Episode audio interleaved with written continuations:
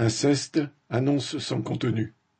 La Commission sur l'inceste et les violences sexuelles faites aux enfants, Civise, a publié son rapport le 17 novembre.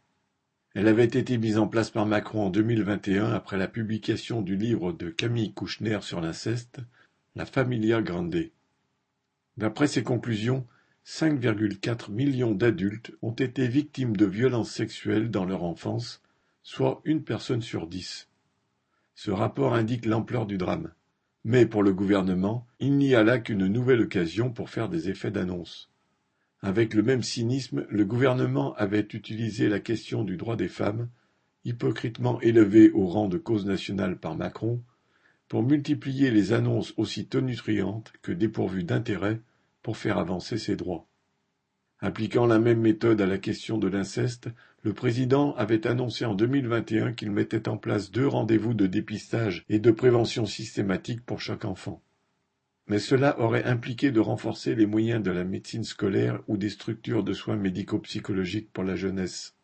En effet, il y a moins de mille médecins scolaires pour toute l'éducation nationale. Deux ans plus tard, rien n'a été fait, et personne ne s'en étonnera. La Civise le confirme elle-même à sa manière, en préconisant d'évaluer, entre guillemets, la réalité de ces rendez-vous. D'après son rapport, un enfant est victime de violences sexuelles toutes les trois minutes. Le risque est multiplié par trois pour ceux qui sont en situation de handicap. Les violences débutent à l'âge de huit ans et demi, en moyenne, sont le plus souvent répétées et durent dans un cas sur deux plus d'un an. Face à ce constat glaçant, les recommandations de la Civise touchent à la prévention, aux soins et à des changements juridiques.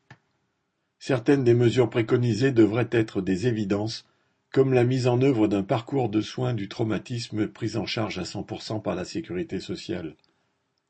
Ce qui est sûr, c'est que les moyens mis à disposition pour que les enfants, victimes dans le cadre familial, puissent trouver une écoute et une protection sont dérisoires. Pour que les préconisations utiles de la civise soient suivies des faits, il faudrait une politique à l'opposé de celle du gouvernement. Thomas Baumer